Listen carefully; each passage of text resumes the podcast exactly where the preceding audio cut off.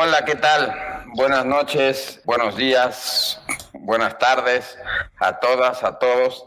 Estamos aquí en una sesión más del el podcast Psicología Política.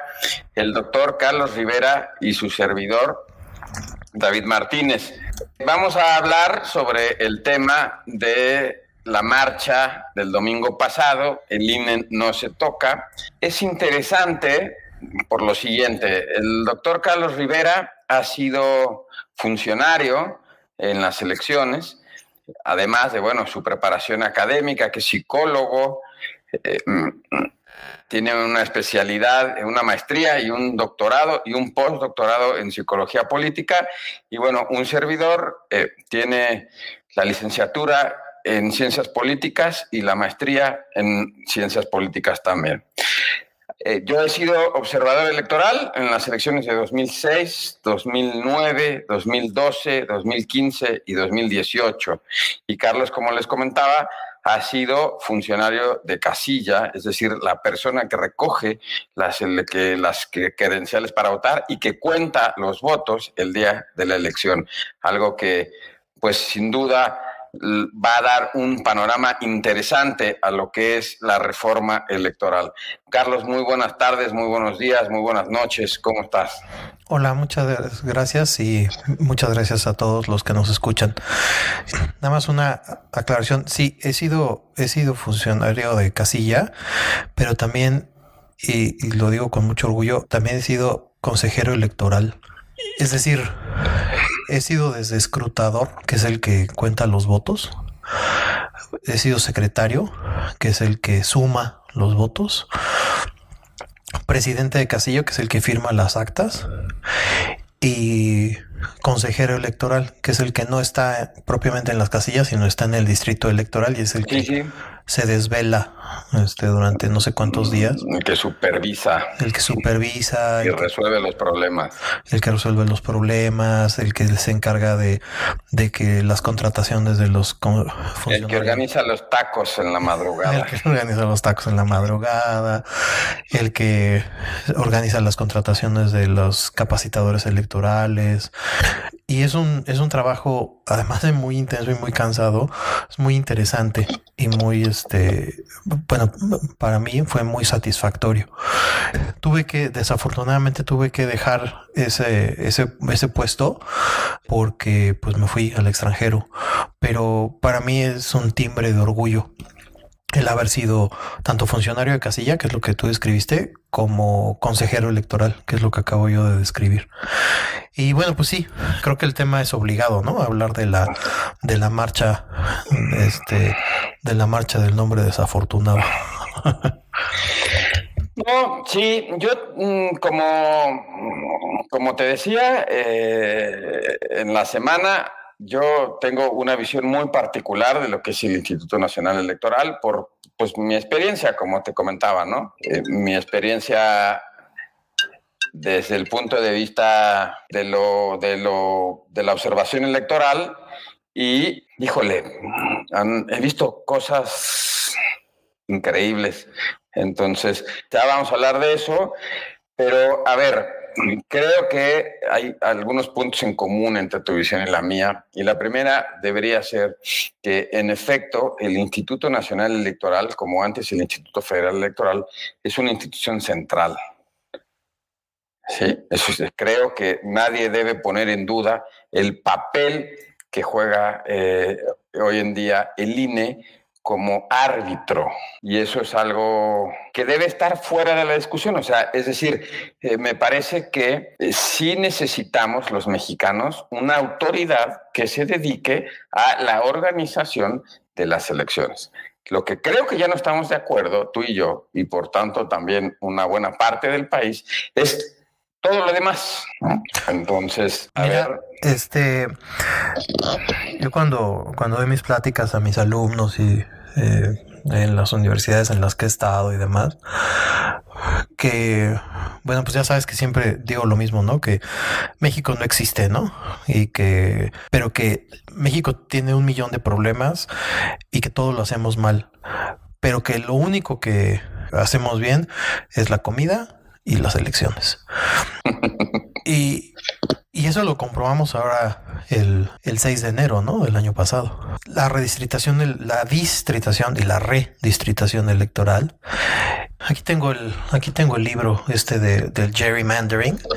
Es, es que es increíble. O sea, tú, tú sabes, y la audiencia ahora ya lo sabrá. Yo divido mi vida entre México y Estados Unidos, en Texas en particular, Austin. Y yo veo de primera mano ahí en el Departamento de Ciencias Políticas de la Universidad de Texas en Austin, los efectos que tiene, lo vi la semana pasada que fue la elección en Estados Unidos, los efectos terribles, nocivos, espantosos que tiene el, gerrymandering en Estados Unidos. El gerrymandering para, no, tiene en realidad una traducción así eh, literal, pero es eh, la redistritación a modo, la distritación a modo de los distritos electorales en Estados Unidos para que un partido gane siempre las elecciones. Entonces imagínense que eh, hay distritos, en Texas por ejemplo, el distrito 34 me parece que es, que es el que va de Austin casi hasta la frontera, eh, hasta San Antonio llega. Entonces, ¿cómo es posible que un distrito, imagínense, sería el equivalente como que un distrito electoral eh, comenzase en Miguel Hidalgo, en la capital de la Ciudad de México, y llegase casi hasta Chiapas, ¿no?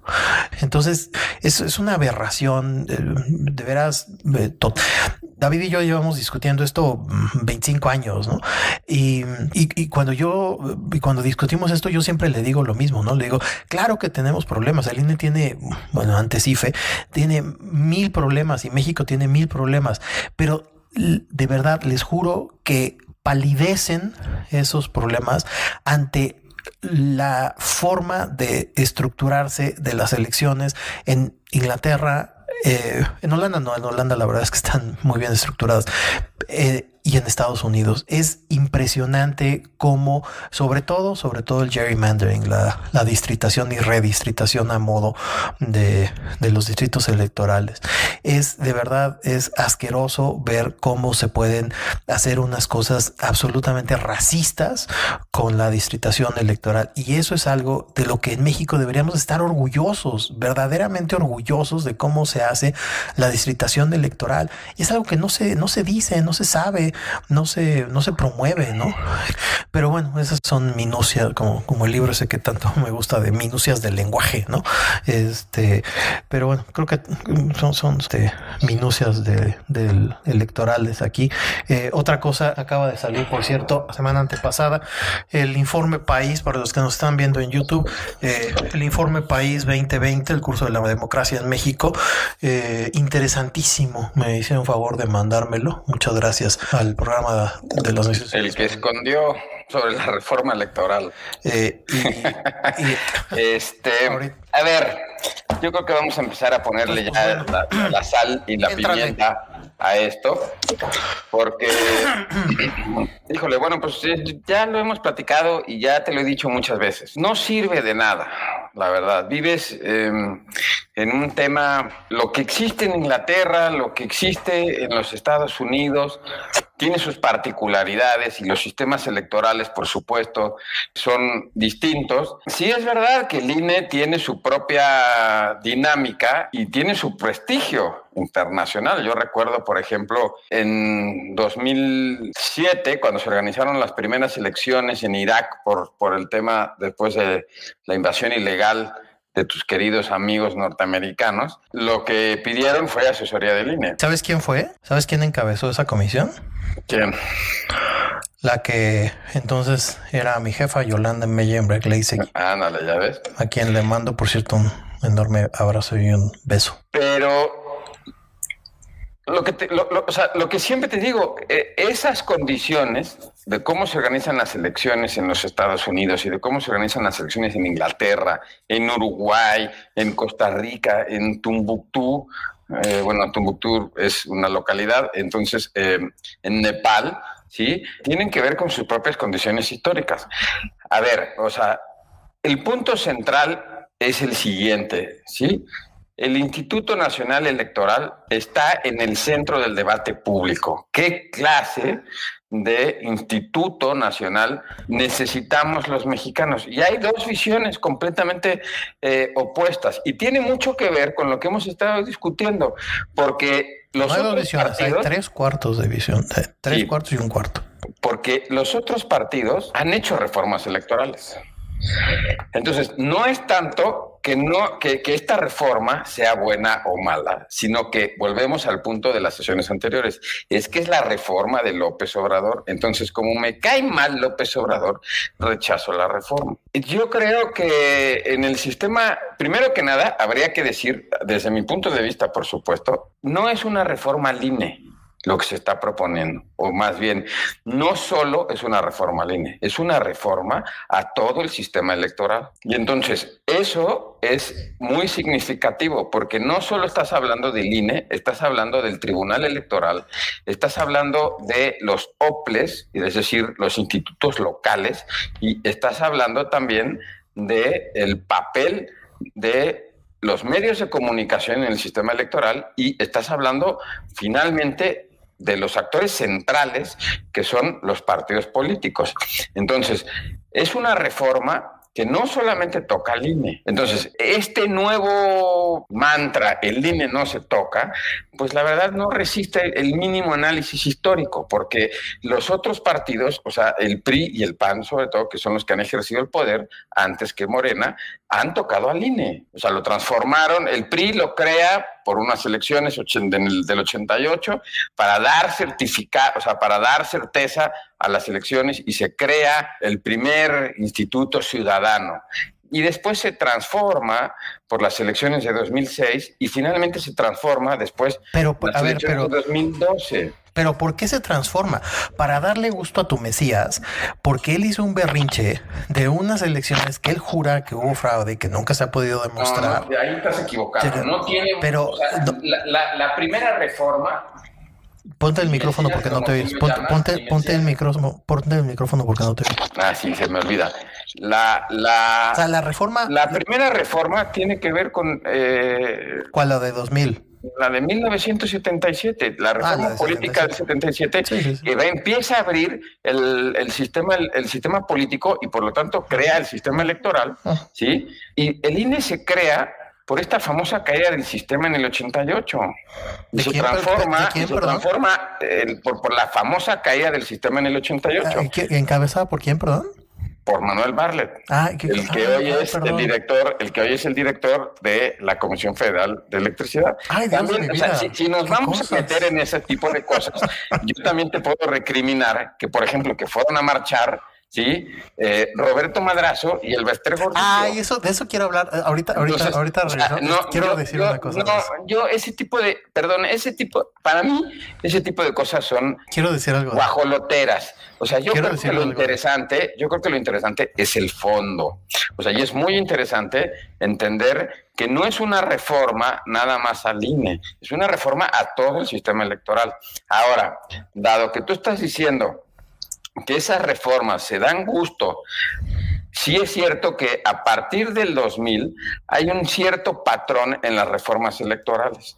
Primero que nada son reformas que se presentan después de una elección presidencial y que se ejecutan en una elección intermedia.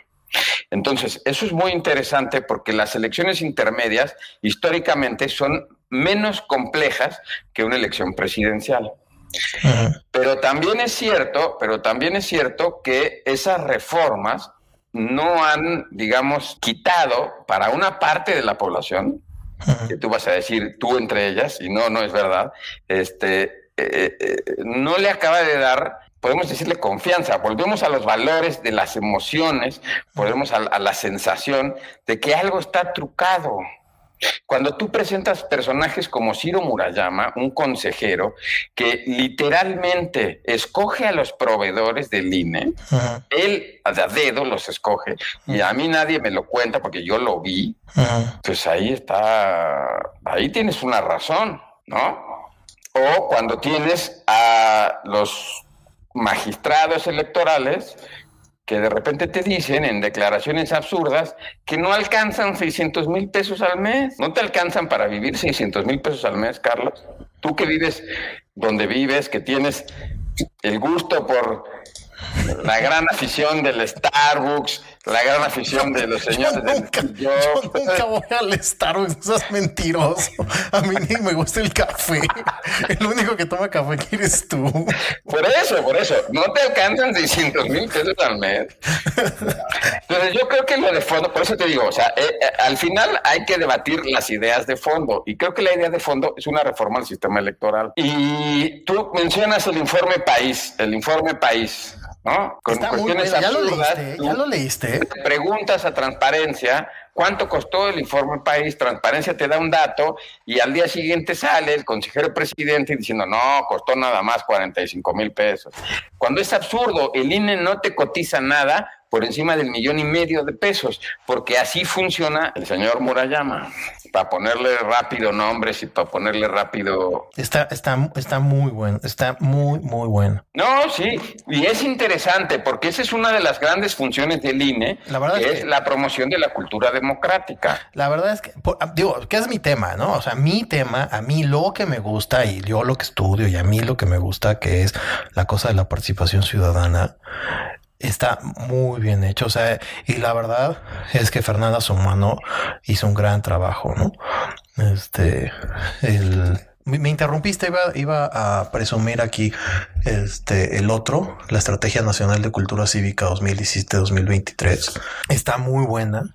Eh, viene aquí, por ejemplo, esta viene las tasas de participación en actividades políticas de tipo no electoral, que es un cuestionario que yo quiero utilizar estoy, no quiero, estoy utilizando para mi investigación en México y en Estados Unidos, con preguntas como participar en manifestaciones o protestas públicas, tomar o bloquear lugares de, o instalaciones públicas, participar en huelgas, reunirse eh, con autoridades, ponerse en contacto con algún partido político. O sea, tú lees este, ya sé que no lo has leído porque le tienes roña al INE, pero si 40 segundos, bueno, más como dos días, te pudieras quitar ese odio que le tienes al INE y lo leyeras, te lo juro que está tan bien hecho y tiene tanta información tan valiosa.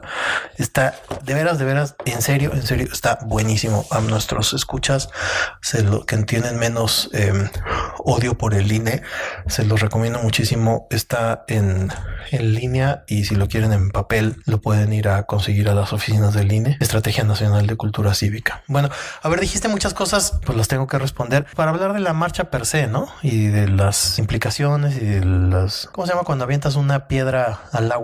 Y las ondas esas que, que produce tienen un nombre técnico que no me acuerdo cómo se llama. A ver, decía yo del INE y de las cosas que ha hecho y de cuán orgulloso me siento yo del INE haber formado parte de el entonces IFE y trataba yo de compararlo con que ocurre en Inglaterra, sobre todo en Estados Unidos, ¿no? Que es verdaderamente asqueroso lo que pasa en Estados Unidos.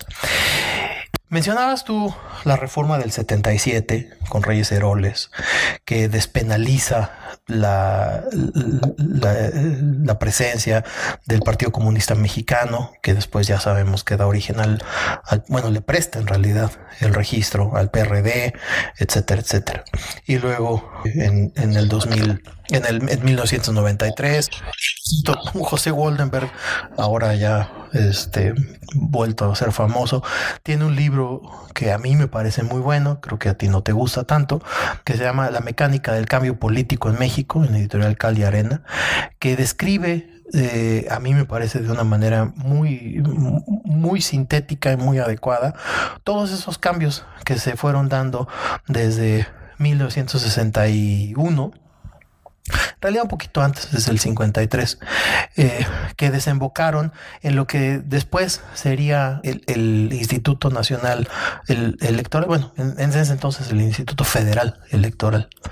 Yo se los recomiendo muchísimo, lo pongo en las, en las notas del, del podcast. Toda esta vuelta al círculo para decir lo que todo mundo sabemos. No hay una sola institución libre de problemas, unos más, unos menos. Las acusaciones de corrupción que, hay sobre Ciro Murayama y sobre Lorenzo Córdoba, tú dices que a ti te constan, yo no las, no las he visto, entonces no puedo, no puedo afirmarlas, pero pues tampoco puedo dudar de ellas, ¿no? Pero lo que sí me parece es que esta, cuando tú dices, es que no es una reforma del PG, no es una reforma de López Obrador. Pues claro que lo es. Es una reforma del sistema político. Pues sí, sí es cierto. Eh, hubo un foro eh, en el CIDE hace unas eh, semanas. No, no es una. A ver, perdón, perdón, te voy a interrumpir, perdón. Yo no dije que no era una reforma del PG y tampoco dije que no era una reforma al sistema, político. Yo dije que es una reforma al sistema electoral, que es distinto. El sistema político está compuesto por los partidos políticos y eh, los candidatos independientes. Sí, es cierto. Y el sistema electoral es otra cosa. El sistema electoral son las autoridades electorales, es cierto. ¿no? En la fiscalía. esta es una reforma. Sí, pero déjame terminar mi punto. Mi punto es, porque ese es el truco que, bueno, uno de los muchos trucos que se están utilizando, que es, bueno, pero no sé, el punto creo que es el 525, ¿no? Sí, las urnas electrónicas, pero lo de los soples, ¿no? que ciertamente los soples tienen, así como están funcionando ahorita los soples, la verdad es que sí es un machacote que se, que se, masacote, perdón, que se puso un poco para salir al paso en la, en la última, en la última reforma, que fue te guste o no te guste, una eh, cosa para darle gusto al peje. La de 2008, digo, perdón, eh, la de 2006, bueno, sí, se aprobó en 2008 porque quedó disconforme de la elección de 2006 que él jura que perdió a la mala y que se la robaron y que no ha podido demostrar que así fue. y que los partidos, y tú, espérate, espérate, ahora sí no me interrumpas, ahora sí no me interrumpas. Y que dices, es que, dijiste ahorita, es que el PRI y el PAN modificaron la, la reglamentación electoral para alterar la, la legislación electoral. Respuesta, sí, sí, absolutamente cierto. ¿Y para qué? Para darle gusto a quien hoy está en el poder. Y eso, les guste o no les guste, fue así porque él hizo su berrinche y su, y su, este, ¿cómo se llama lo que hacen los niños? Pataleta. Y, para darle gusto de que él estuviese conforme y le dieron un chorro de concesiones. Que si los, este, eh, la revisión de, de, las actas cuando tuvieran, eh, las, eh, ¿cómo se llama? Eh, disconformidades de, de, más de 50%, de menos de 50%, que se activara la cláusula de, de, de nulificación de las de las eh, casillas antes de o con un menor rango en el que estaba activado antes, e, esta tontería que de, voto por voto, casilla por casilla, que por cierto nunca, nunca la pidieron formalmente, todas esas cosas que se incluyeron en la reforma de 2008 fueron para darle gusto a él. Entonces, si es cierto que las. Espérame, no, no, no, no, todavía no termino. No, es que realmente me sorprendes, perdón. No, no, es que todavía no termino. No se vale que no, se vale. Es que no se vale que me, no se vale que me, no se vale porque yo te dejé, yo te dejé terminar. Ahora tú déjame terminar. Ya, ya me lo termino. ya me lo termino. Este. Eh, por eso les gusta el podcast, porque nos interrumpimos. Así tenemos 30 años. Más, güey. Este. Eh, y luego, ahora, ahora, y aquí es el truco, y esto es a lo que yo quiero llegar. Sabemos perfectamente que no es posible negociar con él. Lo sabemos. O sea, sabemos que con él no se negocia es falso que, eh, bueno, como está lo de la urna electrónica y como está lo de la modificación del, este, eh, de los soples y como está eh, lo del resto, lo del resto mayor, que en el resto mayor, por cierto, está el, diablo, el diablo está en los, detalles. Este, entonces vamos a negociar eso. No, David, porque sabes perfectamente, lo sabes, que él no da su brazo a torcer porque esta es un eh, caballo de Troya y lo que él quiere es modificarlo para hacer que los eh, consejeros electorales, ya casi termino, ya aguántate mm, dos minutos, ya casi acabo. Este que los consejeros electorales sean electos por esta tontería de, del voto popular, como es, por cierto, en Estados Unidos, con los resultados que estamos viendo y que yo vi hace 15 días en este, bueno, hace una semana en, en, Estados Unidos, en Texas. El problema que está ahorita en, en, en Georgia, y que no se puede constituir todavía la Cámara de Diputados. Bueno, creo que ayer ya, este, está resuelto, pero el problema de Georgia deriva precisamente de la clase de, constitución electoral que está proponiendo esta reforma electoral. Si quieres, me callo ahorita para que te haga, arranques y le seguimos. Primero que nada me sorprende. O sea, me sorprende el que la, la verdad, honestamente, ya te lo he dicho muchas veces. Eh, eh, eres un tipo muy preparado, tienes em, mucho conocimiento, pero en estricto sentido, tú y yo somos la prueba de que las personas no cambian. Y eres un iluso. O sea, te lo tengo que decir, eres un iluso. Primero que nada, o sea, eh, suponer que todo esto es por el capricho de una sola persona implica el no conocer tú que tanto dices, este, a nadie le importa lo que piensas, sino lo que puedes demostrar. Tú que tanto dices eso, pues a nadie le importa lo que dice el peje, en realidad sino lo que significa el peje. ¿Cuánto pesa el, el, obradorismo? Cuando ha habido todas estas reformas que tú mencionas, que según tú son por el capricho del peje, es porque en ese preciso momento el peje tenía 49% del padrón electoral. ¿Sí? Hay una, en el 2006, la elección, aún suponiendo que la elección no estuvo eh, digamos, que no fue rara, como decían los del Instituto de Matemáticas de la UNAM, o todas esas cosas, Andrés Manuel representaba el 49% de la votación y obtuvo el 49% de la votación versus el 50,1 del otro compadre. Bueno, 49.9 del otro, 49.4 del otro y la diferencia se la dejamos al baboso del Roberto Madrazo, ¿sí? Entonces, o sea, lo primero que no se puede hacer es menospreciar y decir que es por el capricho. Yo no te digo que no pueda tener, pero sí hay un gran sector de la sociedad mexicana, Carlos, que tiene la, y desde, desde, desde el 2000, que tiene sospechas sobre el trabajo institucional de lo que entonces era el IFE y lo que ahora es el INE. Y en parte es en parte es por las propias actitudes de los partidos políticos. Y te voy a poner un ejemplo sencillito. La elección de los consejeros para el Instituto Federal Electoral. Tomemos el caso de Ugalde. ¿Sí? Ahora es el prócer de la democracia porque sacó un informe sobre el sentir de la marcha ciudadana. Sí, pero bueno, pues a la gente se le olvida de dónde viene Ugalde. ¿Por qué fue electo consejero presidente del Instituto Federal Electoral? Pues por ser cercano al Bester, que en ese entonces era la secretaria general del PRI. Los consejeros, cuya función en la Constitución es de ser ciudadanos, tienen una relación estricta y cercana a los partidos políticos. El mejor ejemplo Así, el mejor ejemplo es, eh, ¿cómo se llama? Pamela San Martín, que era la representante del Grupo Atlacomulco en el Instituto Nacional eh, Electoral.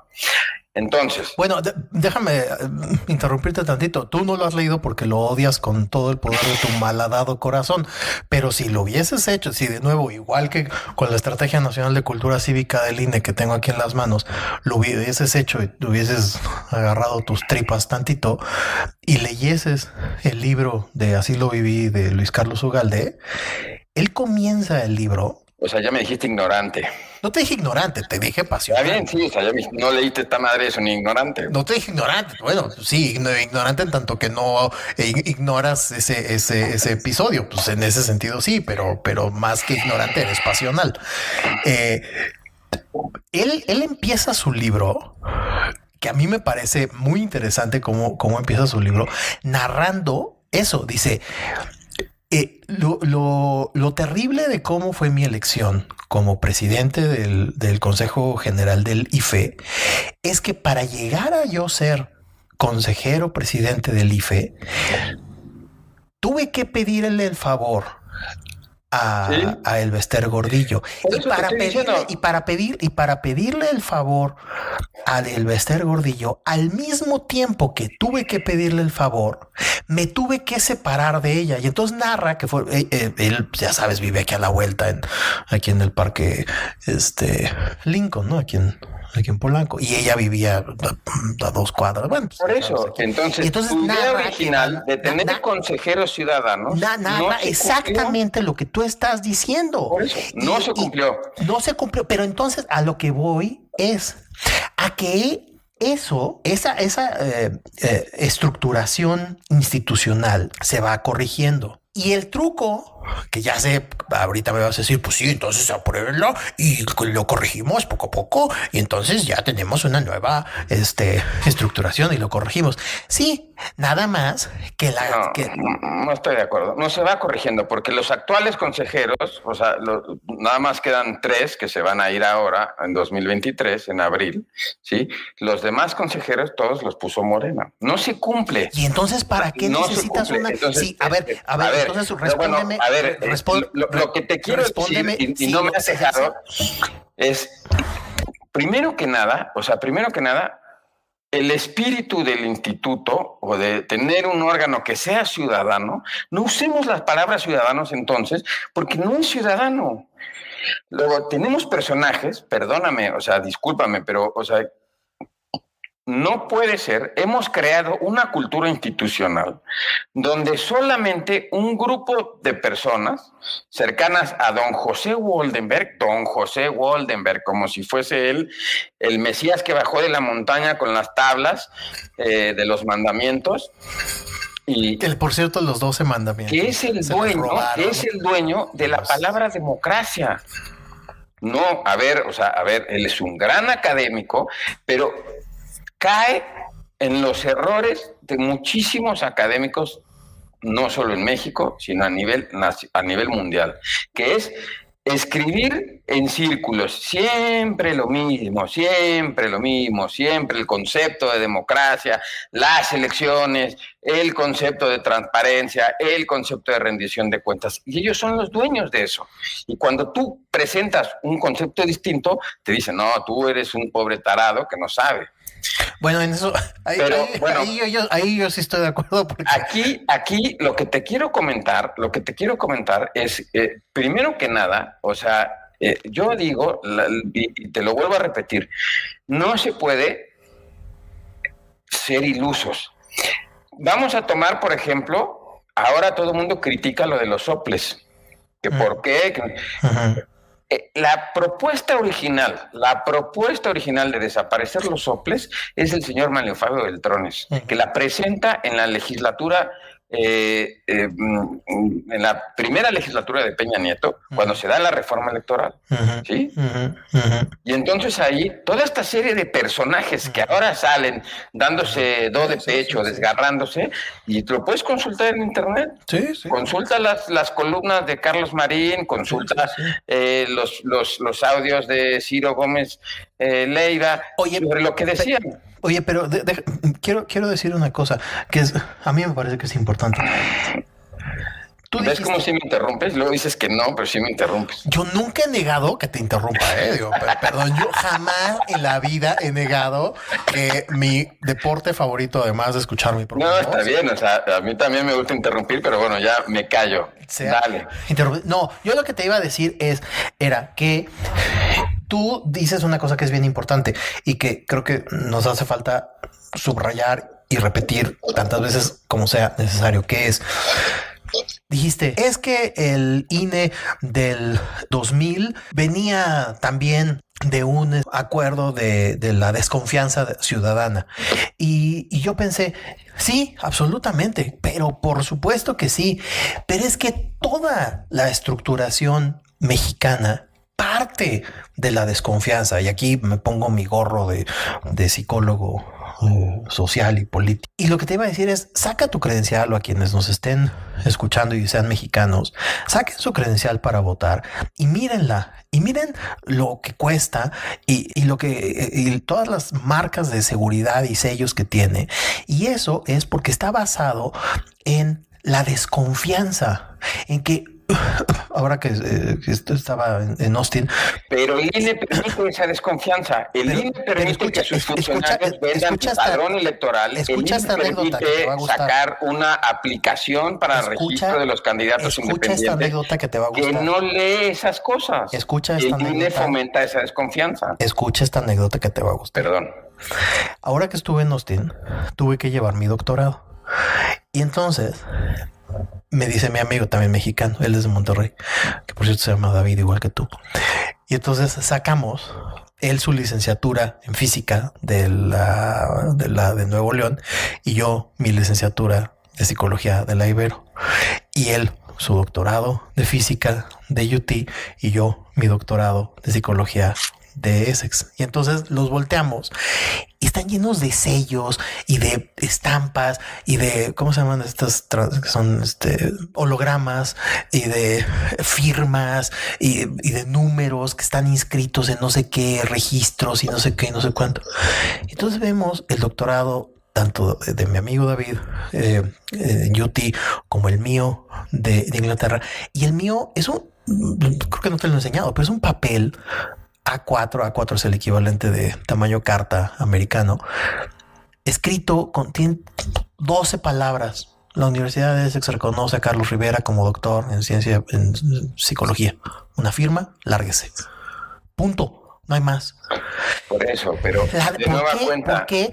Porque hay confianza. Porque, hay confianza. Porque, mi, porque mi tesis, porque mi tesis doctoral está inscrita. Porque si tú vas a la Universidad de Essex y dices, a ver, quiero saber que este imbécil si es, si es doctor. Ah, bueno, pues aquí está su tesis doctoral.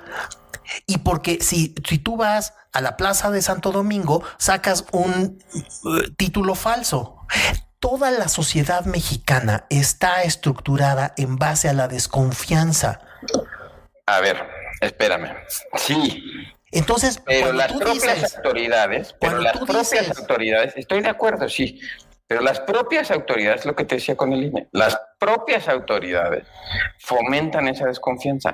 Y no solo eso, sino que los funcionarios de esas instituciones que fomentan la desconfianza se hacen ricos con esa, con esa, con esa. ese es el subproducto de. Tú lo pones como causa, así como dicen los abogados, la causa de la causa es causa de lo causado. Tú lo pones como causa. Fíjate en lo que sucedió con el Bronco y con Margarita Zavala, con la famosísima aplicación. Lo que denunció el tipo más antipeje de este país, que es Pedro Ferrer de Con. Él denunció toda la corrupción que había en el INE toda la corrupción con la famosísima aplicación, que incluso él hasta pidió que le mandaran la credencial electoral de su coordinador para ver si hiciera de verdad. Es el propio instituto, gente del instituto, que fomenta esa desconfianza, a pesar de que la credencial, como tú bien señalas, tiene N cantidad de candados de seguridad para hacer rico, para ser rico, para ser rico, porque no hay otra palabra para decirlo, al grupo del secretario técnico del INE, el señor Edmundo, no sé qué, ¿sí? sacaron una aplicación con una empresa que no tenía por qué haber participado, dado que ya estaba señalada por la función pública, con la excusa de que el instituto es autónomo. Una cosa es que tú seas autónomo, pero otra cosa también es que tienes que cumplir la ley. No puedes contratar a esa empresa. Ah, pero como es del primo, o como es del pariente, o como es del amigo, y me va a dar mi, mi Mister 10%, pues entonces la contratamos. Oye, pero el, instituto, el instituto cae en esas cosas. Pero entonces, a ver. Y es desconfianza. Cuando tú lo señalas, un tipo como Pedro Ferriz de Con, no te estoy citando al peje, ¿eh? No, no, no, yo sé. no estoy citando al peje para que luego no me digas, no, tú Mesías. Te estoy citando a Pedro Ferriz de Con. Y él, oye, claritito lo sacó. Acá está toda la corrupción de estos señores. No, no, ya lo sé, ya lo sé. Entonces, ¿es necesaria una reforma electoral? ahí, viene, el punto, ahí viene el punto, por eso también te llamaba iluso, perdóname. Con esto, vamos, con esto creo que vamos a cerrar. En realidad, Andrés Manuel, tú y yo sabemos, Andrés Manuel es un tipo súper político. Y él, él ya sabe, él ya lo dijo no voy a negociar la reforma. Quiere exponer a toda esta bola de personajes, como los que marcharon el domingo, que ahora se arropan a la palabra democracia. Es que eso quiero llevar, pero déjame decir algo antes, porque lo que estás diciendo creo que ya te saltas a la otra parte. A mí me parece de esta parte de, de lo de la corrupción, perdón, es como un trabalenguas. A mí me parece súper interesante lo de la corrupción, pero lo que yo nunca he entendido de México es por qué la solución a la corrupción, y particularmente en este gobierno, por qué la solución a la corrupción pasa por la destrucción de la institución y no por la solución de la corrupción. Y aquí viene el ejemplo que ya te sabes de memoria tú, pero nuestros podcasts escuchas no, que es el de las licencias de conducir, que ya sabes que a mí me gustan los ejemplos viales. Cuando Cuauhtémoc Cárdenas entra en 1997 al gobierno de la Ciudad de México, había una corrupción terrible, acaso peor de la que ahora hay con mi ex amigo Andrés Layuz, eh, en las licencias. ¿Y cuál es la solución que implementa Cuauhtémoc Cárdenas? Quitar el examen de manejo. Entonces no hay examen de manejo. Una de las cosas que fui a hacer a Texas ahora fue hacer mi examen de manejo. Entonces tuve que hacer todo un examen de manejo, subirme a un coche con un inspector y manejar y, Carlos, pero nadie está hablando, nadie está hablando de destruir al INE. Déjame terminar de hablar.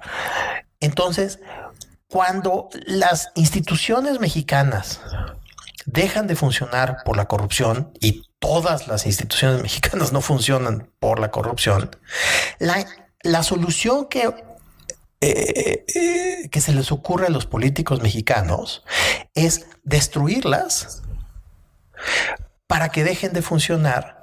Nadie está hablando de destruir Y entonces, claro que sí. Y, entonces, y esto es una cosa que a mí me parece. sí fue válido? Que ya, ya voy a terminar. Nada más digo esto y ya, y ya me callo. Federal Electoral, Déjame terminar de esto y ya me callo. Electoral, y, ya no es válido transformarlo al Instituto los Nacional grupos a los cuales él les tiene tanta tirria y dice, es que estos grupos que no sé qué y bla, bla, bla. Esos grupos, perdóname, pero esos son los mismos grupos que tú y yo sabemos, porque tú y yo estuvimos metidos en ese ajo y en cierta medida lo seguimos estando, eh, que lo ayudaron a llegar porque son los que necesitas para llegar y son los que antes en los 70 tenían eh, el membrete del PRI y ahora tienen el membrete de Morena y ahora van a tener el, y antes tuvieron el membrete del PAN y después tendrán el membrete de Movimiento Ciudadano y posteriormente tendrán el membrete de la eh, alianza bla bla bla bla porque esa es el sistema político mexicano. Político ahí sí, mm, perdón mi equivocación de hace rato por confundir político con electoral. Ese es, así funciona. A ver. Porque en México no hay eso que tú y yo hemos discutido hasta el cansancio, un sistema que te guste o no te guste, Fox estaba más o menos construyendo el sistema electoral que el INE más o menos tiene. Yo no estoy diciendo que el INE sea perfecto, a pesar de que yo mismo haya tangencialmente participado. Pero escúchame, quiero que me respondas una pregunta literal. ¿Por qué? ¿Por qué sí es válido transformar al Instituto Federal Electoral en Instituto Nacional Electoral y no consideras válido transformar al Instituto Nacional Electoral en un instituto Nacional de Elecciones y Consultas. ¿Por qué? ¿Y por qué dicen que lo están destruyendo? O sea, antes sí era válido, antes sí era válido pasar de IFE a INE, pero ahora no es válido pasar de INE a INEC.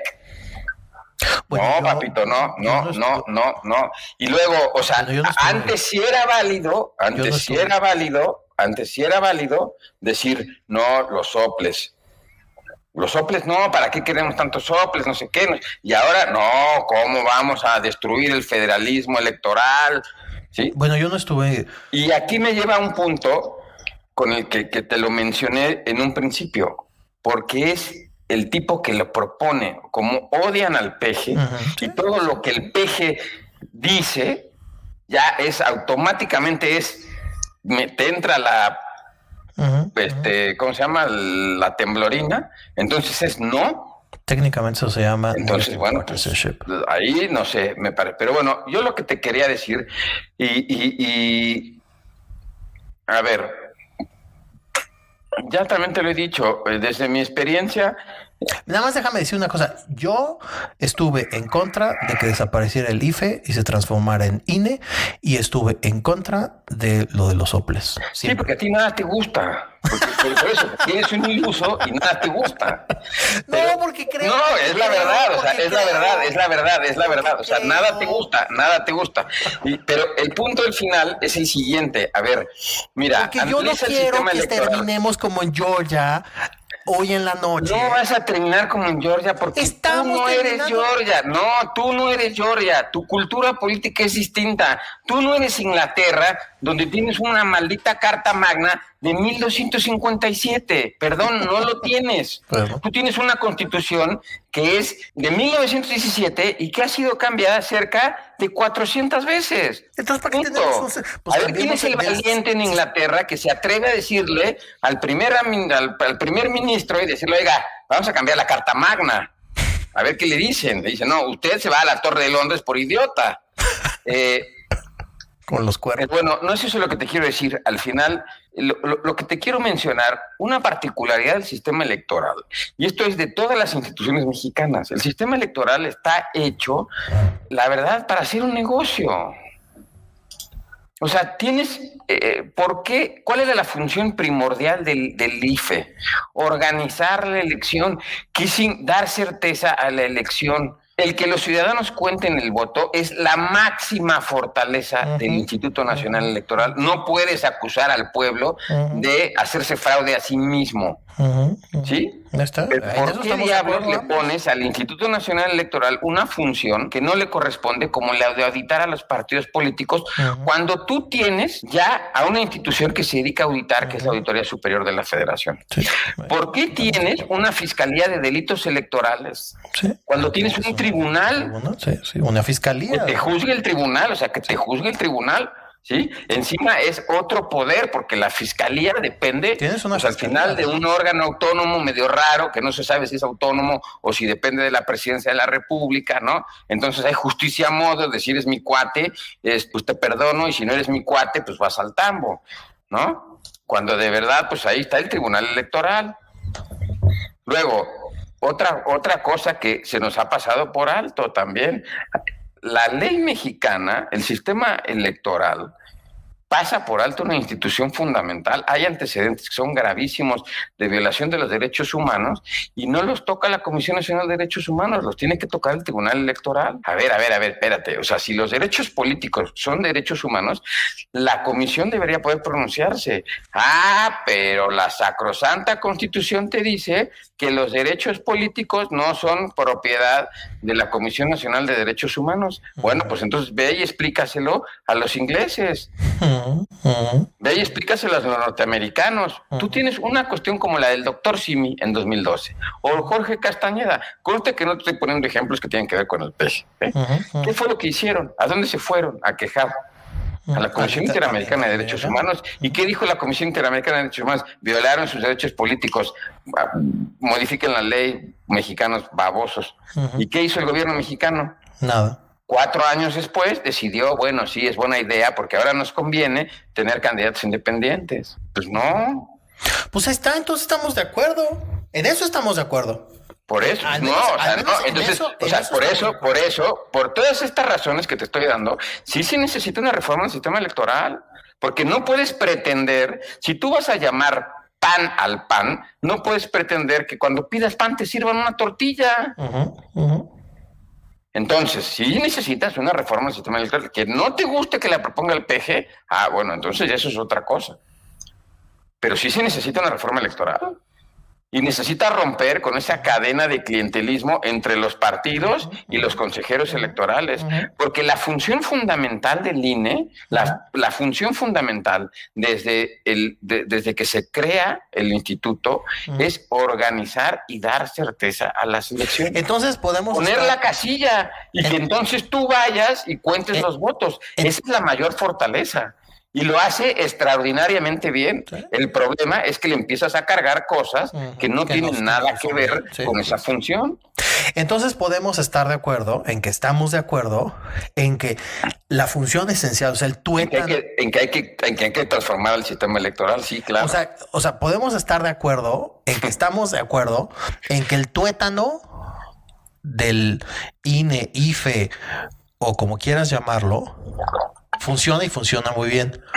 Porque en realidad el tuétano del, o sea, la función esencial del INE, que es organizar elecciones, en realidad la hacen los ciudadanos. La hacen los ciudadanos y la hace un sistema profesional que viene desde hace muchos años, desde que yo estaba, desde antes de que yo estuviera ahí, que se ha ido formando, que tiene un conocimiento acumulado de décadas y que funciona muy bien. Que eso sí funciona. Podemos estar de acuerdo en que estamos de acuerdo en que, como toda institución humana, requiere de una adecuación. Podemos estar de acuerdo en que estamos de acuerdo en que hay cosas, personajes eh, a su interior que requieren de ser adaptados, modificados, transformados. En donde yo difiero contigo es en cosas como que sean electos por voto popular y cosas así. Y en que eso lo agarra de pretexto este, tu Mesías para jugarle al vivo y tratar de transformar una reforma electoral en una reforma política. Porque, pues así juega él, porque eso le conviene a él. Y porque, así como yo digo del gerrymandering en Estados Unidos, esta es su forma de gerrymandering a la mexicana, porque es la manera en que él tiene de meterle mano a las elecciones con consejeros a modo, esto que decías tú de Pamela San Martín y de tantos otros, de Marco Antonio Baños, de eh, Ciro, de, que tú quieras, no importa. Lo que te dije del libro de, de Luis Carlos Ugalde. Y creo que este comentario que estoy haciendo nos podría servir de puente para hablar ya de la marcha en sí que a mí me parece que tiene cosas que son interesantes como, como análisis. Porque entonces, si quieres, con esto ya termino. La propuesta de la reforma electoral vende o tiene, tiene una cosa que a mí me parece muy interesante y que decía María Marván el otro día, que desde la del 76 de Reyes Heroles, el quid de todas las reformas electorales y políticas en este país es el resto mayor. Y nadie le quiere jamás entrar al resto mayor. Porque ahí es de donde se forman las mayorías. Porque Morena no tenía por qué tener más del 8% y que Porfirio, por cierto, es el pleito eterno de Porfirio desde el 97, que es ¿por qué diablos le das más del 8% al partido mayoritario. Y que no me voy a poner aquí a, aburrir a la audiencia con la discusión matemática del, del resto mayor y del 8%, ¿no? Pero ¿por qué? ¿Por qué? Y toda reforma política de México siempre al final es la discusión del resto mayor. Pero bueno, eso es una cosa bien aburrida y pues que no, no tiene sentido. Si quieres, podemos hablar ya de la marcha, pero sé. A ver, confundes mandarinas con naranjas. Otra vez, caramba, te estoy dando una salida ya. La cuestión, ya vámonos a discutir de otra cosa y vuelves otra vez. de cómo te haces de una mayoría tiene que ver con la cuestión parlamentaria y de cómo eh, se hacen los pactos al conformarse la legislatura. ¿Quién se va a quedar con qué comisión? ¿Quién se va a quedar con no sé qué cosa? ¿Quién necesitamos la cosa del resto, del resto mayor. Y entonces el punto, el punto es que eso aunque puede estar relacionado con el resultado electoral, porque finalmente un diputado es electo por un mandato popular, pues ya no es una cuestión electoral, ya es una cuestión de derecho parlamentario. No, porque otra vez, bueno, sí, en parte, sí, sí tienes razón en parte. Entonces, a ver, o sea, por, eso, te digo, o sea, eh, que estás confundiendo mandarinas con naranjas. No, estoy confundiendo mandarinas con naranjas. No, señor. Y luego, y luego el, el punto central, o sea, el punto central es, tú tienes una institución que su máxima fortaleza es que le da voz a los ciudadanos el día de la elección. Pero usa eso, usa esa gran fortaleza, ¿sí? Y así lo veo yo, o sea, eso me ha dicho mi, mi, mi experiencia como observador electoral de el sistema electoral finalmente es un gran, gran, gran negocio. Hasta antes de la reforma electoral del 2014, el Estado de México iba a elecciones todos los años. ¿Por qué tiene, tú en Inglaterra, dado que hablas tú de tus queridísimos ingleses, los, eh, esos tipos van a votar una sola vez y votan por el alcalde, votan por el diputado, votan por el no sé qué, no sé cuántas cosas hay en Inglaterra. El calendario electoral está perfecto perfectamente definido. Se vota tal día, se vota tal otro. Y puede haber, sí, puede haber, ¿no? Eh, votaciones extraordinarias cuando algún loquito mata a la diputada laborista porque no le cayó bien. Sí. Sí. Pero en términos estrictos, el sistema tiende a, pues, al sentido común y nuestro sistema electoral en muchos sentidos no está en el sentido común. ¿Cuánto cuesta el sistema electoral? ¿Por qué, por qué dar certeza y darle eh, y organizar una elección debe ser tan caro? ¿Cuál? ¿Por qué? O sea, no acabo de entender, eh, no, perdóname, no acabo de entender que, o sea, es mejor para la salud democrática que el Estado de México vote en 2023 y no lo haga en 2024. Se quejan, se quejan de que quieren tocar al INE. Cuando le das al INE una mayor atribución, no, esa consulta está amañada por el presidente de la República. No que, no que confías en, tu institución, no que confías en que la gente va a salir a votar, no que confías en tu personal capacitado. ¿Por qué demeritas entonces una consulta que, pues desde el punto de vista de los derechos del ciudadano, es histórica? No me cae bien ese carnal, sácalo de ahí. No me cumplió, sácalo de ahí. Oye, Ahorita que dices de la selección. Y entonces, o sea, ah, no, pero pues claro, de nueva cuenta, mi argumento central acá es que la reforma no gusta porque la propuso el peje. Pero si lo hubiese propuesto Alito Moreno, tendríamos a toda esta bola de carnales, ¿sí? A los opinólogos profesionales, ¿sí? Que ahora son derechos, o sea, que son expertos en derecho electoral. Pues no, papá, no, no, no, no estoy de acuerdo en eso. Bueno, ahorita, ahorita hablo de eso. Nada más. Pero bueno, este, contarte. Eh, no, es quiero, quiero, hablar. No, quiero. No, espérate. Hay que. Total, esto es un podcast. No, esto es un podcast. Nos podemos quedar aquí todo el tiempo que nos, dé la gana. Este, espérate, déjame contarte una. Nadie nos va a escuchar así si no tenemos seriedad. De todas formas nadie nos oye. Este, bueno, no, no es cierto, no es cierto. Sí nos oye gente y muchas gracias a quienes nos escuchan. Este, oye, déjame contarte una anécdota. Bueno, a ti y a nuestros escuchas. Presentar en Inglaterra un partido político es muy sencillo. Es un depósito de 250 libras y ya registras tu, partido. En realidad en, Inglaterra hay como 12 mil partidos políticos, una cosa así. Pero uno de ellos, eh, muy famoso, desde 1997 es Lord Buckethead, Buckethead, que es un personaje ficticio que este, apareció en una película que se llama Hyperspace en 1984 y se ha presentado a todas las elecciones de primeros ministros desde 1987.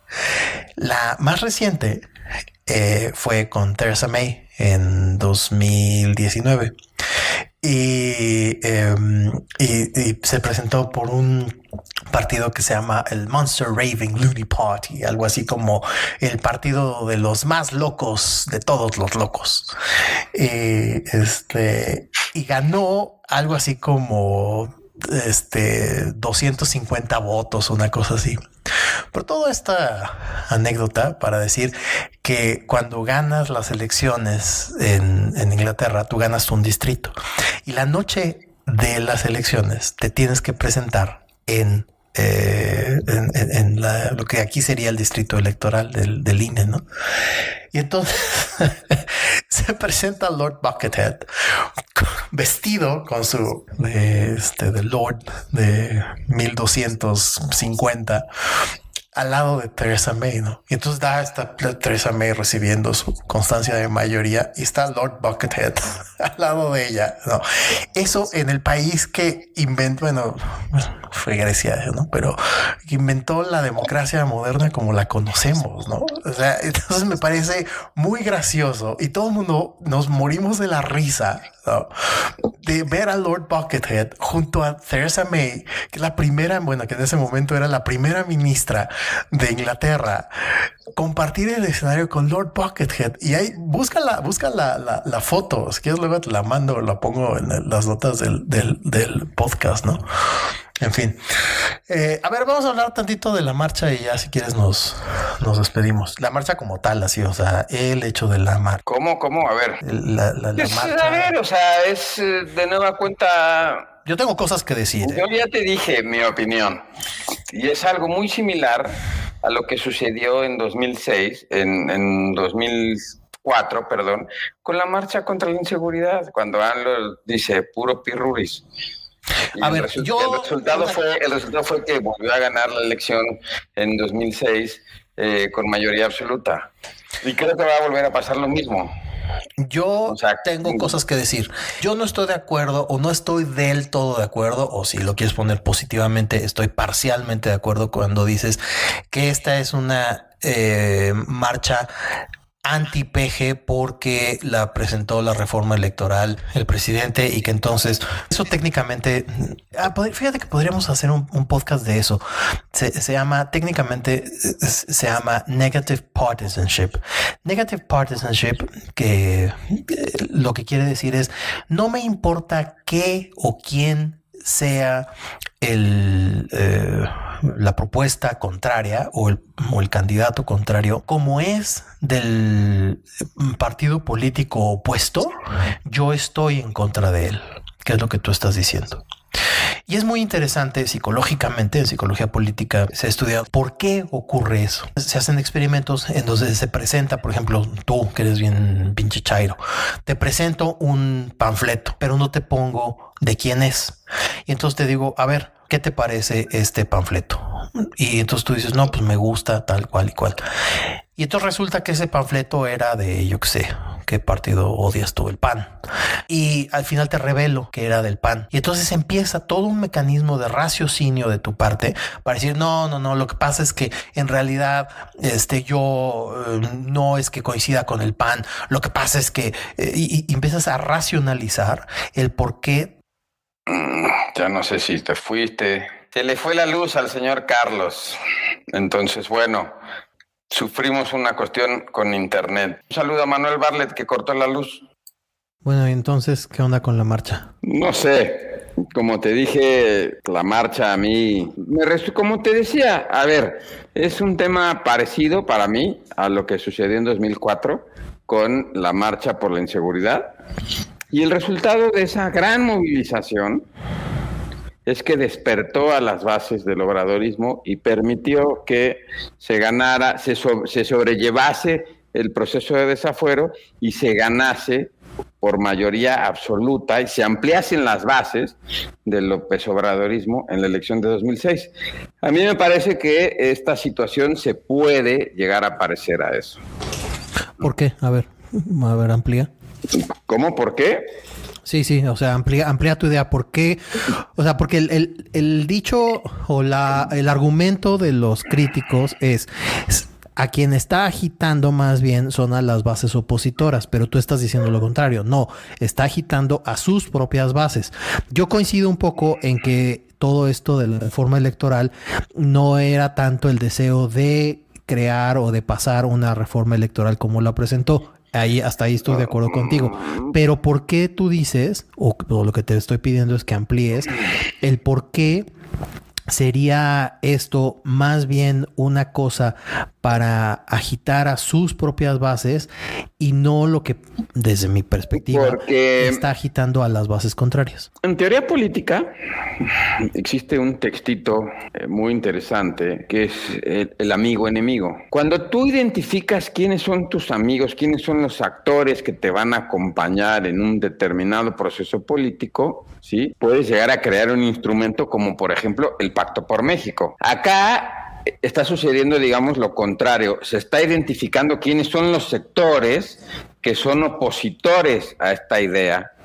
Y lo interesante, desde mi punto de vista, es que esta idea del enemigo, o sea, de Aníbal en las puertas de Roma, es lo que va a, mm, pues digamos, es lo que va a hacer que personajes tan disímiles, como Noroña eh, o como Mario Delgado coincidan en el 2024 y no se rompa el digamos la unidad del movimiento obradorista sin obrador. Mm. Entonces vas a necesitar una figura que sea lo suficientemente política para hacer este equilibrio. Y yo creo que una figura pues es el canciller. El canciller, como te decía, pues tiene, tiene una, una particularidad. Eh, mucha gente lo llama pues de derecha, pero tiene una particularidad que él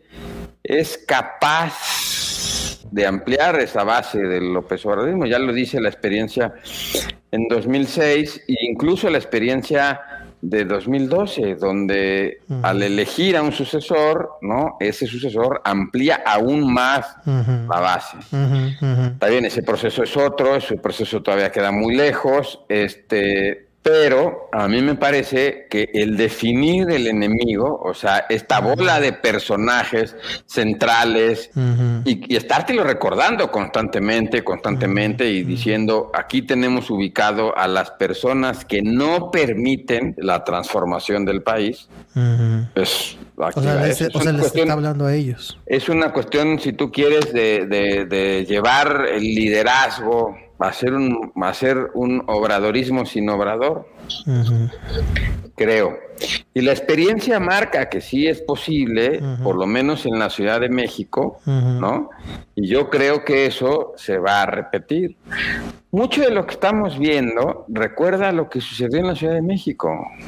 O sea, la desaparición del PRI casi casi en un partido minoritario en la Ciudad de México, o sea, donde ya pues el PRI, después de ser el partido todopoderoso, pues ya ni cuenta, o sea, la verdad. Y eso en, se está viendo en el país a tal grado que cuando inició el sexenio, no me acuerdo, tenían 15 creo gobernaturas y ahora tienen dos.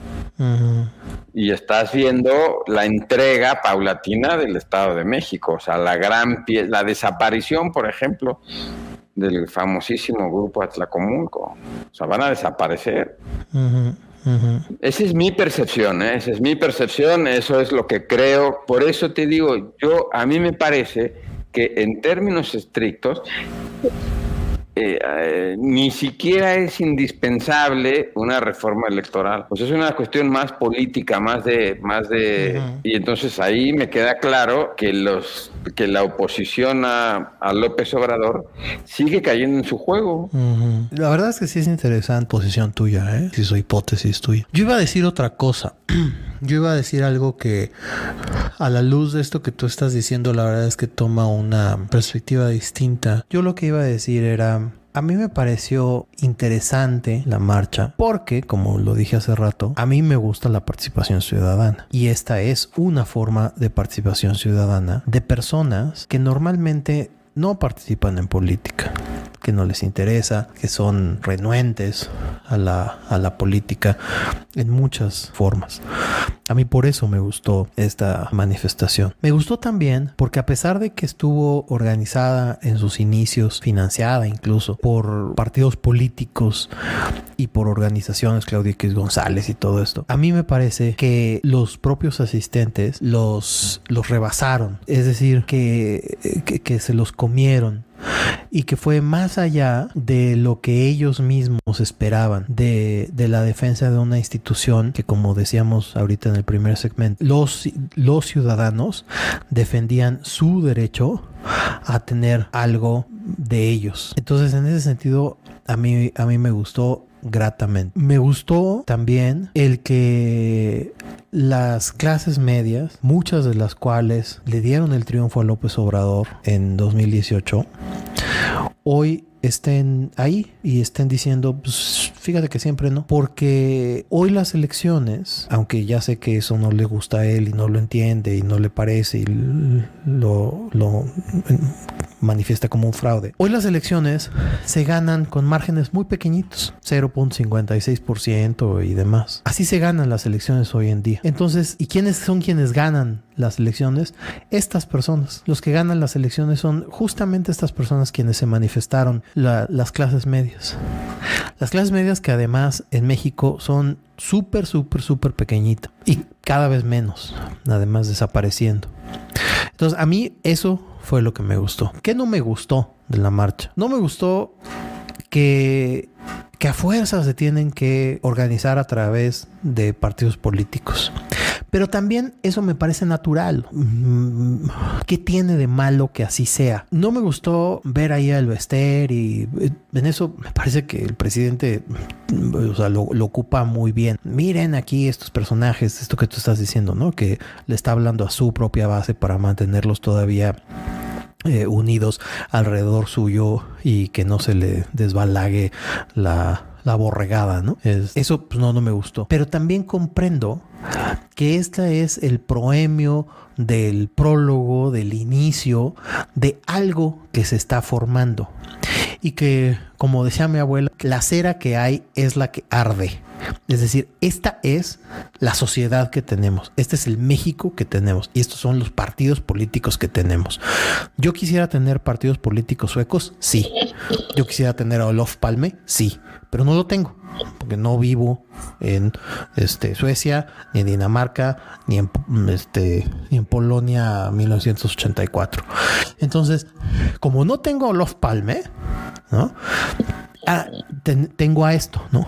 Otra cosa que me gustó, por cierto, que quiero decir, me gustó mucho cómo confrontaron a Alito, cómo le dijeron, no, a ver, cabrón, no, no, no, no nos gusta lo que estás haciendo. Y que eso, bueno, malo, lo que tú quieras, esa presión ciudadana, causó en parte, no estoy diciendo que solo eso, pero causó en parte que el PRI haya reculado. Eh, eso me gustó. ¿Qué no me gustó en la marcha? Pues las anécdotas, lo que siempre pasa, ¿no? Esta señora, el indio de Macuspana y eso. Del otro lado, que yo, yo, yo lo considero más grave, la verdad, lo que ocurrió del otro lado, ¿no? O sea, una diputada de Morena persiguiendo ciudadanos e insultándolos, este, y, siendo muy agresiva con ellos, me parece mucho más grave que una ciudadana ejerciendo su derecho a ser ignorante y racista, ¿no? O sea, no está bien, desde luego que no está bien, pero me parece mucho, mucho, mucho más grave, o sea, pero por kilómetros más grave, el que una diputada de Morena, el partido en el gobierno, persiga, insulte y les grite a ciudadanos. Eso sí me parece gravísimo. Entonces, pues eso a mí me parece que es así como, como las evaluaciones a mis alumnos, ¿no? Este bueno, eh, regular y malo. Ahora, ¿qué creo que va eh, a pasar? Yo, yo pienso, número uno, que pues, está, está ardido, como dicen, sí, sí, sí es cierto.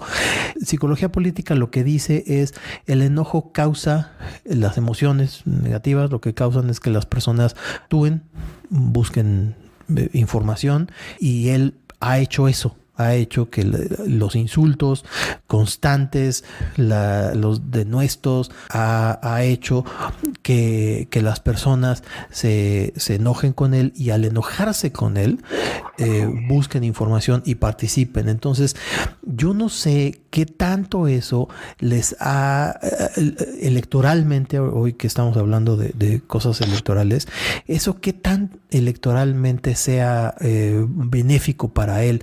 Yo no estoy muy de acuerdo. Esta cosa de, estar insultando a una base con la que ganó, yo no estoy tan, tan seguro de que sea positivo. Ahora, las encuestas de salida rápidas eh, que, que, he visto, la verdad es que no parecen estarle haciendo mucha mella a su, a su popularidad, lo cual estaría en línea con la hipótesis que dijiste hace un momento, que es él solamente tiene interés en hablarle a su base. Y todo lo que hace tiene así como, como en música, este, yo no leo música, pero creo que tú sí, este, es leerlo así como en clave de sol o en clave de fa o en clave de la, esto todo tiene que ser leído en clave electoral. ¿Cuántos puntos significa esto para su cosa electoral? Y en ese sentido, a mí me parece que este, hasta que yo oí tu, hipótesis, yo pensaba que si era un tropiezo, un pequeño abollón en su, en su carrocería, pero este... Pero esta, esta hipótesis que acabas tú de decir, la verdad es que sí me, sí me lleva a pensar, la verdad. Mm, a ver, no sé. No sé si las personas que fueron a la marcha ganan la elección. Eh, no lo sé. La verdad no estoy seguro. No, no la afirmaría con tal rotundidad como tú. Eh, por otro lado, también veo que Alejandro Encinas tiene una frase que me gusta, que dice, lo, lo, nuevo no acaba de nacer, lo viejo no acaba de morir. Me parece una frase muy acertada para ciertas imágenes de la marcha. Más teniendo en cuenta que en política las casualidades no existen. Tres días antes de la marcha hubo una entrevista exclusiva en Milenio de la maestra, donde se refirió a una serie de personajes, a una serie de actores políticos, una serie de temas. Me hizo recordar mucho a esto que, que, que te decía de Ugalde. O sea, cómo esta serie de personajes han lucrado con el sistema electoral. Entonces, la pregunta que me hice fue, ¿por qué ahora? Y, ah, bueno, pues sí, porque le dieron un partido político. O sea, ¿cuántos recursos no obtuvo la señora gracias al Instituto Nacional Electoral?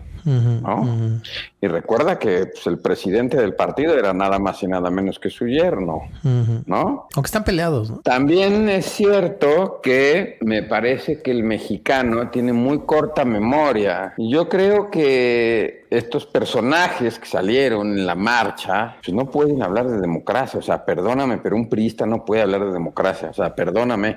Es, es, es, no hay nada más antidemocrático que la cultura política del revolucionario institucional. Es una cultura donde manda el presidente y su partido. Entonces, no, que tú defiendas no sé qué, no sé, pues yo la verdad no, no, no, no, no lo veo. Eh, por otra, también me parece lo que decíamos al principio de la charla, no están conscientes de que no es el INE nada más, es todo el sistema electoral. Y entonces, bueno, hay que analizar el por qué tenemos ese sistema electoral, por qué tiene esas características, por qué tiene estos actores.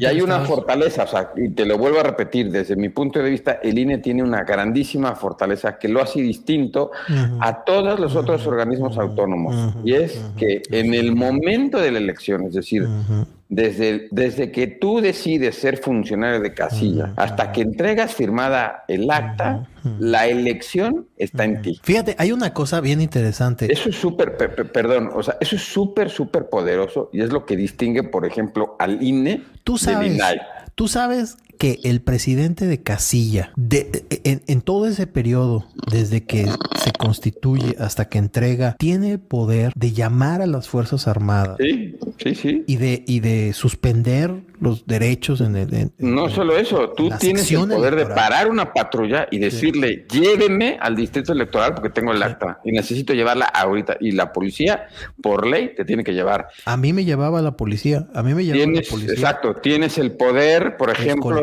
si ves algo que no te gusta fuera de la casilla, mandar a la policía y decir a ese que está ahí. No solamente a la policía, al ejército.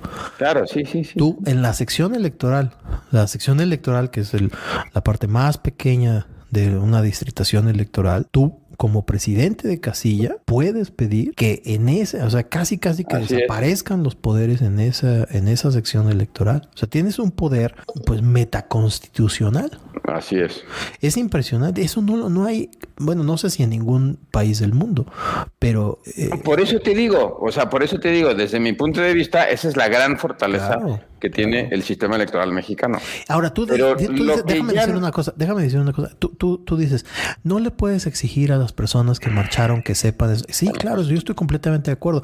Esta señora del video que tanto ha circulado de Indio de Macuspana, pues tú no le puedes pedir a esa señora que lea Przewski y, y, y y, sepa cómo evolucionan los sistemas políticos y que considere que los sistemas políticos eh, democráticos y postdemocráticos y, y, el sistema presidencialista tiende por su propia naturaleza a irse a dos polos y que entonces eh, va a haber esto que estamos experimentando en México, que es que se van naturalmente, a mí me parece, y que el presidente no tampoco parece entenderlo muy bien, o poniéndose en dos polos. Eso es el sistema presidencialista. Przewski lo, lo, describe muy bien. Claro, y, lo que te decía, a ver, o sea, piensa, tú empezaste. Y por eso digo lo de... Con tu caso de Georgia y con tu caso del Reino Unido, aunque el Reino Unido sí te da los resultados en el día.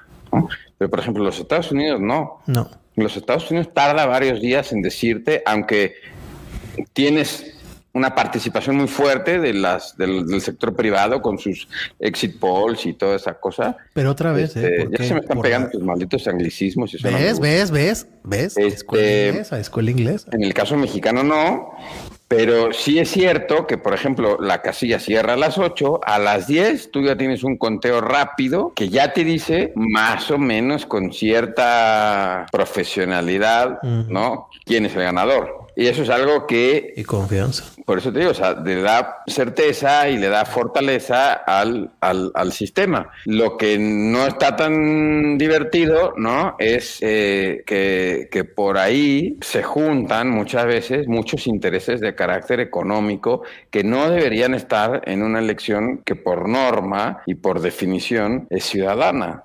Pero la, la propuesta del presidente, lo que propone o de entre las cosas que propone es quitarle el financiamiento a los partidos políticos. ¿eh? O sea, y eso mm, abre, abre la puerta. Nada más déjame que Eso abre la puerta, entre otras cosas. O sea, esta es, yo, yo, la verdad no entiendo por qué los mexicanos le tenemos tanto miedo a pagar las cosas por el precio que cuestan. Las cosas cuestan y cuestan y lo que cuestan y punto, ¿no? O sea, ¿qué, tienes miedo? ¿Que le quiten el dinero a los partidos y entonces llegue el narco? En parte sí, que ya está. O, cosa, que, está ocurriendo o, al contrario, por ejemplo, ahorita no le quitaron todavía hasta el día de hoy todavía el financiamiento de los partidos. Y digamos que los tres partidos de oposición tienen un claro dueño. Entonces, ¿cuál es el miedo? Pero no entiendo. Si tú tienes instituciones, por ejemplo, en materia de fiscalización, como por ejemplo puede ser la auditoría o como por ejemplo podría ser incluso... Pero otra vez estamos volviendo al La unidad de inteligencia financiera. No estás, utilizando las instituciones que están diseñadas para eso porque las estás mezclando. Hay una mezcla dentro del, partido. Pero bueno, estamos volviendo al punto inicial. Estábamos hablando de la marcha como, como, como tal. Tú ten en cuenta, por ejemplo, los grandes magnates en los Estados Unidos o los las grandes fortunas contribuyen a eh, el financiamiento de los partidos. El caso, pues ya paradigmático, de tus queridos amigos tejanos y la Asociación Nacional del Rifle, ¿no? Cómo se mueven en relación, y, y, bueno, por eso, o sea, una democracia debe tener la capacidad de decir, bueno, sí, o sea, nos financia la Asociación Nacional del Rifle, y eso se hace con medios de comunicación. El problema es que también en México los medios de comunicación pues juegan que te muestro y que no. O sea, si tú lees esta novela de El vendedor de silencio sobre, eh, sobre Denis, pues ahí te das cuenta. Hay una escena, ¿no? Una escena que llega con el gobernador de San Luis Potosí y le dice, este reportaje sobre cómo usted ha modernizado el Estado tiene un costo de 50 mil pesos y este otro sobre cómo usted ha desfalcado al Estado es gratis. Usted decide cuál se publica mañana. Así son los medios de comunicación. Y entonces, bueno, pues, o sea, eh, va un poquito más allá, va un poquito más allá. Pero bueno, eh, a ver, Carlos, em, ya, es un, ya, ya, ya es tarde. Vamos a seguir la conversación, si quieres. ¿Cuál sería la conclusión para ti de esta charla, de esta larga charla que ya tenemos casi una hora treinta minutos? A mí, me, a mí me, me, gusta esta cosa que tú pones del negative partisanship porque yo no, yo no lo circunscribiría solamente a negative partisanship. Sí me parece que hay algo de eso.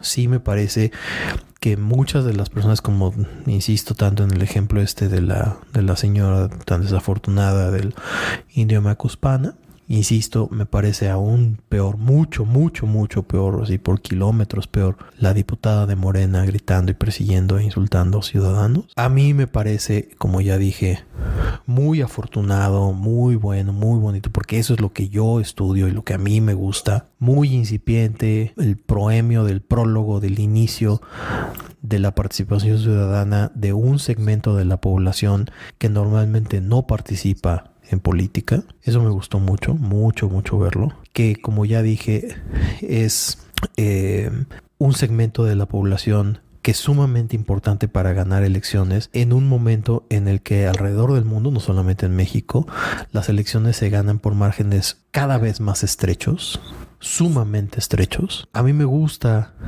ver que las personas se estén informando. Insisto, yo desde mi perspectiva de psicología política me parece que eso es explicado por como el tango argentino, aquel de ansiedad, angustia y desesperación, generado por los insultos del presidente y por la constante retaíla de, pues de insultos y de descalificaciones y de, pues de insultos. Eso me gusta mucho. A mí me gustó mucho esta perspectiva que tú das de estar hablándole a su base. Me gustó mucho. Yo no veo que vaya a cambiar. Eh, a mí me critican mucho cuando les digo que, que yo no veo un cambio. El 65-75% de la base de apoyo del presidente es inamovible. Cito y he citado ya aquí varias veces, y a ti te lo he dicho muchas veces, la tesis doctoral de mi amiga Caitlin en UT Austin, en donde dice que los eh, populistas suelen tratarse de allegar la imagen del líder populista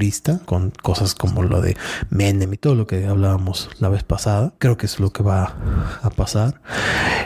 Y que esto es el inicio, Esto es apenas, apenas, apenas el inicio de algo más. Que ese algo más me parece muy desafortunado que esté rodeado de personajes tan desagradables como el Bester, como Alito, como los partidos políticos y que sea tan tan, tan desafortunado que tenga yo, en mi caso personalísimo, que decir que la cera que hay es la que arde, ¿no? Esto es lo que tenemos, ¿no? Porque en ese sentido el presidente tiene absoluta razón, ¿no? Son personas, pues, no sé si impresentables, ¿no?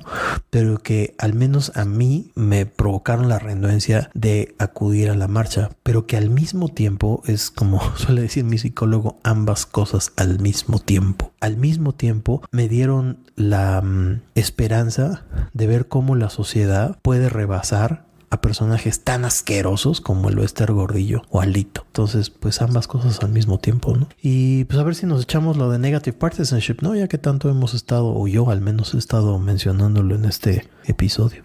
O sea, porque psicológicamente a mí me parece muy interesante el concepto de negative partisanship, que es que no importa qué, quién o cómo, siempre y cuando venga de Morena o del PRI o del PAN o del PRD, lo que sea, yo voy a decir que no o que sí. Eh, y daba, daba, yo el ejemplo, ¿no? sí, y es un poco lo que te decía. A mí me parece que hay cosas interesantes en la propuesta de la reforma electoral, pero que la respuesta siempre es no, porque viene de Andrés Manuel. De igual forma que la respuesta también era no cuando venía del PRI o del PAN o del PRD, ¿no? O sea, eh, no, no, no, tampoco vamos a pecar de puristas y decir nosotros sí debatimos y ustedes no, ¿no? Pero, a ver, o sea, yo lo que, lo, que te decía es, es, es, a mí se me hace muy interesante. Cuando tú comparas esta propuesta de reforma con las anteriores, esta se da en los albores de una elección presidencial. Me parece que es muy Mm, no, no diría preocupante, pero sí novedoso el que quieras establecer nuevas reglas antes del juego más importante, ¿no? Una elección presidencial por, por, por historia, por, por el momento eh, y por su propia naturaleza es muy compleja. Entonces creo que no sería eh, interesante o no sería deseable una reforma en estos términos por el momento en el que estamos. Lo que me lleva a pensar lo siguiente, lo que me lleva a pensar es que en realidad no están buscando que la reforma se acepte. Estás buscando tener engrasado a estos 30 millones de, López Obradoristas o al movimiento López Obradorista para el 24. Entonces, la conclusión es que finalmente, a dos años de que concluya el gobierno, la transición, es decir, el López Obradorismo sin López Obrador, ya empezó. Oye. Y tienes dos años todavía de gobierno, ¿eh? O sea, tienes dos años todavía de gobierno que... pero déjame hacerme el simpático. ¿Eh? O sea, déjame hacerme el simpático. Ese, esa eh, em, cosa de meterle una engrasada a las bases es porque no tiene nada más que mostrar de resultados. No tiene nada más que qué. Que mostrar en términos de resultados. Es decir, porque eh, tienen hay un sistema de salud que no funciona, una inversión que está desplomada, tienen una notoria incapacidad de gestión eh, gubernamental, una política social que es clientelar. Tú, eres de los que realmente cree, así como dijo Alito en los comerciales de radio, que este es el peor gobierno. Acuérdate que yo no creo, ¿eh? País. Porque si tú leíste el último informe de la Organización para la Cooperación y Desarrollo Económicos, que dista mucho pero muchísimo, muchísimo, muchísimo de coincidir con López Obrador, dijeron, y no tiene mucho tiempo que se publicó ese, ese informe, habrá sido el viernes de la semana pasada, que dicen que México tiene un extraordinario clima de inversión y un extraordinario potencial en un futuro. Dos, también sacó un estudio muy interesante, un estudio muy interesante, a ti te va a llamar la atención la Organización Internacional de Turismo sacó un informe que presenta los 10 países más, eh, ¿cómo se dice? Los 10 países eh, para vivir pensionado. Ah, sí.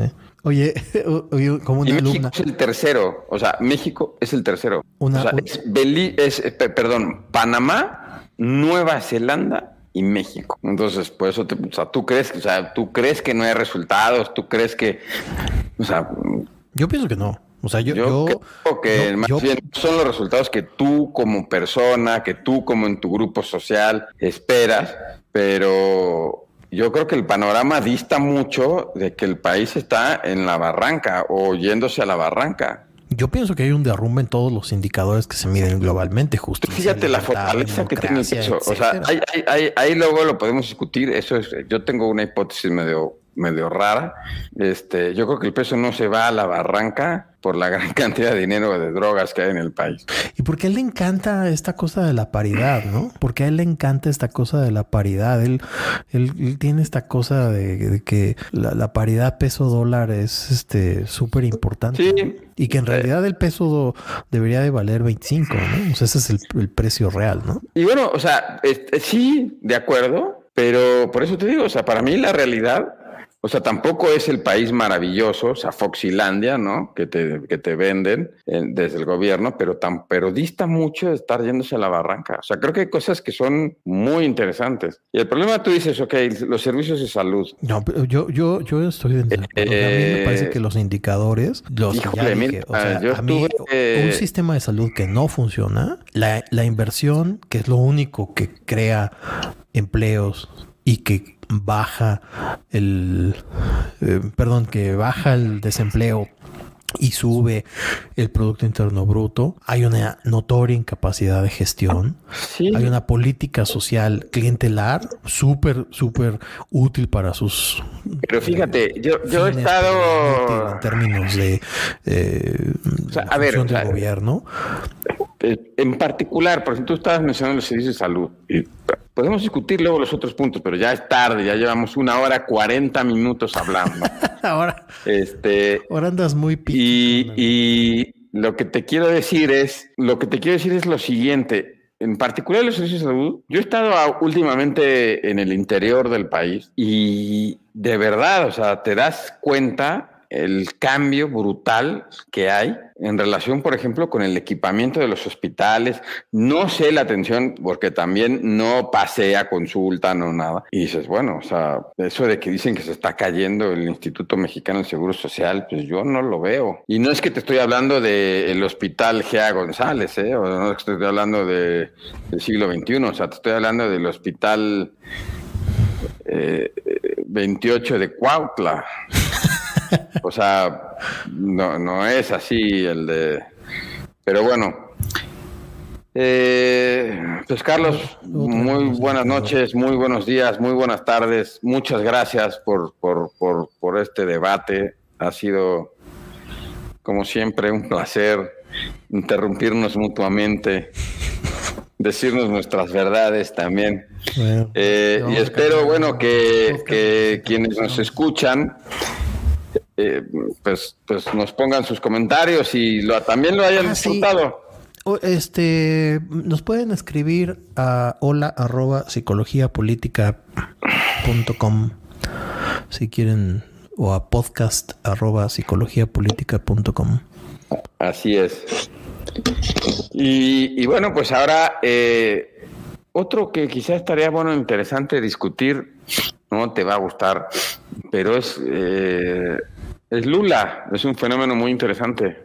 El lulismo. Ay, tú, es porque estás enamorado. Te da flojera, ¿verdad? Tú llevas 20 años enamorado de Lula. A mí Lula me da una Pero es muy interesante, es muy interesante. Al cielo. O sea, digo, si quieres le entramos a Lula porque tú llevas amando a Lula este, desde que estábamos en secundaria, pero bueno. Pues sí, bueno, vamos a buscar un tema. Muy buenas tardes, muy buenos días, muy buenas noches. Cuídense todas, cuídense todos. Por favor, déjenos sus comentarios. Se vale saludos a nuestras mamás. Este, y bueno, pues muchísimas gracias como siempre.